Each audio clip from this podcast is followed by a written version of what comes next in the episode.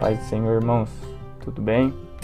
Nessa quinta-feira eu queria deixar uma palavra para o coração dos irmãos, algo que Deus tem falado, falado comigo.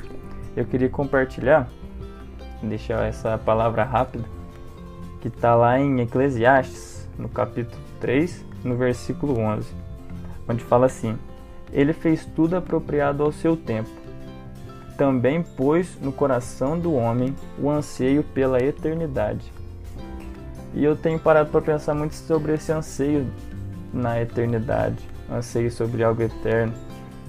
E aqui na continuação fala assim: mesmo assim, o homem não consegue compreender inteiramente o que Deus fez.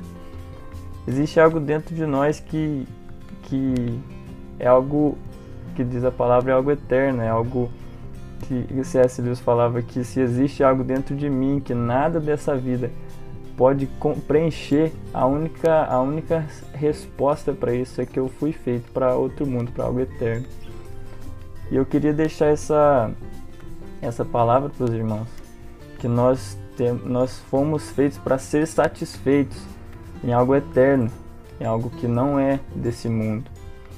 E lá em João 17:3 para não ficar isso nas minhas palavras, lá em João 17:3 Jesus fala assim: é, e essa é a vida eterna, que te conheçam a ti, o único Deus verdadeiro, e a Jesus Cristo, a quem enviaste.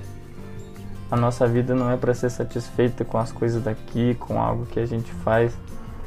Como uma árvore, o que mantém a árvore viva não é o fruto que ela dá, que mantém ela viva, não é as coisas que ela faz, não é a, o reconhecimento que ela tem por fruto ser gostoso, mas o que mantém a árvore viva, ela está com uma raiz bem profunda nos nutrientes que sobem nela.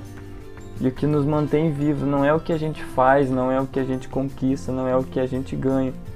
O que nos mantém vivo é, como diz lá em João 17,3, é conhecer, é se relacionar com o nosso Criador.